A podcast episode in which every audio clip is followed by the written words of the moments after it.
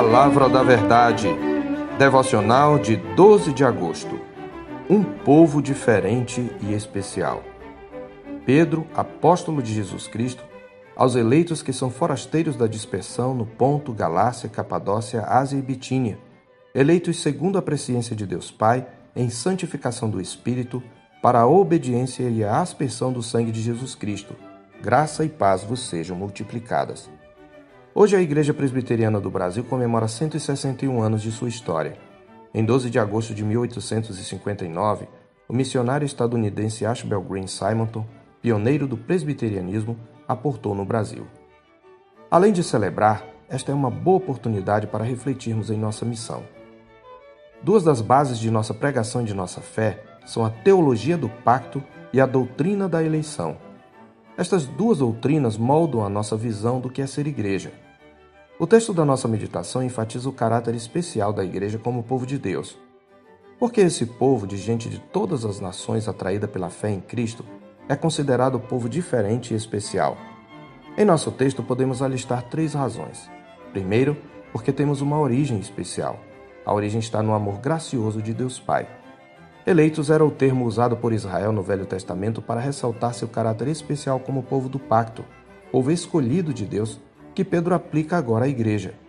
Os crentes em Cristo, portanto, são herdeiros das antigas promessas, o novo Israel, aqueles que Deus separou dentre as nações, trazendo-os para junto de si. Nossa origem, portanto, está em Deus, em seu amor gracioso e eletivo. É isto que torna a igreja um povo diferente e especial.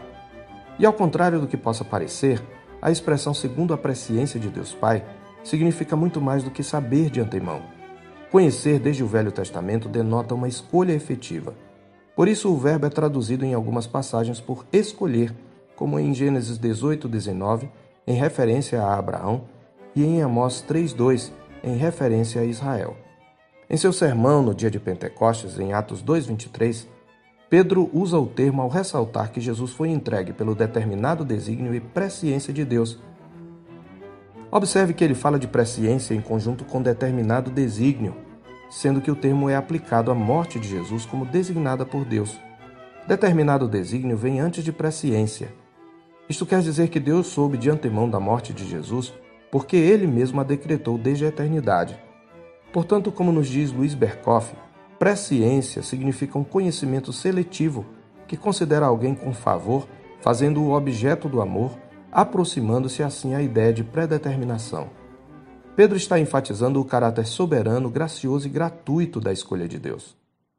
Isto significa que nossa origem especial não está em nós, seja em alguma virtude moral, seja em alguma característica física ou mesmo condição social. Nem Deus nos escolheu por qualquer previsão de fé que ele tenha tido sobre nós. Antes foi porque ele nos amou desde a eternidade e nos escolheu livre, soberana e graciosamente.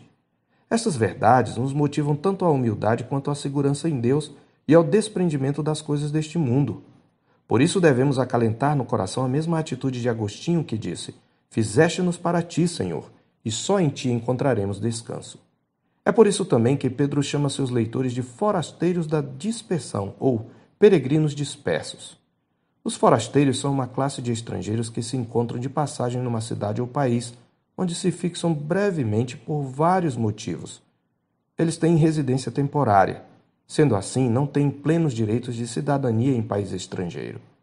E assim somos nós, uma comunidade de peregrinos, forasteiros, cuja pátria permanente está nos céus, como Paulo fala em Filipenses 3:20. Embora estando no mundo, não somos deste mundo. Não devemos, portanto, estranhar a oposição cerrada do mundo sobre nós. Cristo mesmo afirmou: Se vós fosseis do mundo, o mundo amaria o que era seu. Como todavia não sois do mundo, pelo contrário, dele vos escolhi, por isso o mundo vos odeia. João 15, 19. Isto também implica que não devemos viver como se esta fosse nossa residência final. Além disso, esta expressão nos lembra que estamos em missão no mundo. Nosso objetivo primordial não é realizar nossos próprios desejos nem ser felizes, mas satisfazer a vontade daquele que nos arregimentou, como está escrito em 2 Timóteo 2,4. Somos agentes do reino de Deus no mundo e, consequentemente, devemos ter uma vida desprendida das coisas que há no mundo, uma vida que coloque os interesses do reino acima dos interesses pessoais. Isto é obediência a Jesus Cristo. Porque ele nos advertiu: Buscai, pois, em primeiro lugar o seu reino e a sua justiça, e todas estas coisas vos serão acrescentadas. Mateus 6,33. Em segundo lugar, somos um povo especial porque recebemos uma natureza especial. Recebemos na ação santificadora do Espírito Santo. Recebemos uma natureza santa. Quando a palavra de Deus nos diz que fomos eleitos em santificação, está descrevendo a forma como a nossa eleição se concretiza historicamente. A santificação é um processo que começa na regeneração, e Pedro olha aqui especialmente os efeitos da santificação em nossa vida. Somos um povo purificado e consagrado a Deus. Aqueles que estão em Cristo receberam uma natureza vivificada pelo Espírito Santo. É isto que significa a expressão em santificação do Espírito. O Espírito Santo é o autor da santificação. É ele quem aplica em nós as bênçãos da salvação e o caráter de Cristo. E em terceiro e último lugar, somos o povo especial de Deus porque temos um propósito especial, um pacto de obediência a Deus, o Filho. Quando fala da aspersão do sangue de Jesus Cristo, Pedro está ecoando o Êxodo 24, de 3 a 8, especialmente o último versículo, onde é relatado o rito da aliança mosaica, selada com a aspersão do sangue de animais sacrificados sobre o povo. Ele está mostrando o valor pactual da morte de Cristo, cujo sangue purifica e consagra o povo eleito a Deus. Este pacto nos obriga à obediência para com ele. Por isso, a palavra de Deus nos diz que fomos eleitos para a obediência e a aspersão do sangue de Jesus Cristo. Observe que em tudo isto há a participação das três pessoas da Trindade Santa em nossa redenção. O Deus Trino, portanto, é o fundamento da nossa identidade especial como povo dele. A quem Pedro escreveu essas verdades arrebatadoras que produzem alegria indizível e cheia de glória? A celebridades? A pessoas ricas e abastadas com status na sociedade? Talvez algumas delas o fossem. A gente sem problemas, confortável em sua vida cristã, que vivia sob sombra e água fresca e sem nenhum conflito? Acaso ele escreveu a pessoas que não viviam em seu lar nenhum conflito por causa de sua fé? Absolutamente não. Antes, o povo diferente e especial ao qual Pedro se dirigia era um povo que, mesmo sendo fiel a Deus, era contristado por variadas provações. Gente que, por causa da sua fé, era caluniada por seus vizinhos até perante as autoridades. Escravos que, mesmo trabalhando de modo exemplar, eram esbofeteados por perversos senhores, mulheres crentes ameaçadas por maridos incrédulos, gente zombada e ameaçada por seus concidadãos ímpios, gente questionada quanto à sua fé, pressionada pelo mundo e atacada pelo diabo. Pedro está falando a gente burilada pelo fogo das provações, gente como nós. As coisas não são muito diferentes hoje.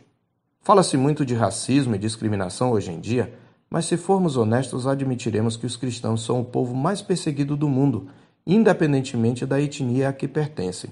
São 200 milhões de perseguidos ao todo. Mas conquanto possa e até deva lutar contra as injustiças sofridas, um genuíno cristão não abraça o discurso da vitimização nem a política do ressentimento. Afinal, essas provações fazem parte da nossa missão e são parte da evidência do nosso caráter diferente e especial. Perseguidos por causa da justiça é uma das características dos servos do reino. Mas nada nos separará desse amor invencível de Deus. Não devemos deixar, portanto, que os desafios à nossa fé nos levem a ter uma vida miserável. Como disse Lloyd Jones, são incontáveis os meios pelos quais o diabo causa a depressão espiritual. Temos que nos lembrar dele. O seu objetivo é deprimir o povo de Deus, de tal forma que ele possa ir ao homem do mundo dizendo: Eis o povo de Deus, você quer ser assim? Crente, como é que você vive?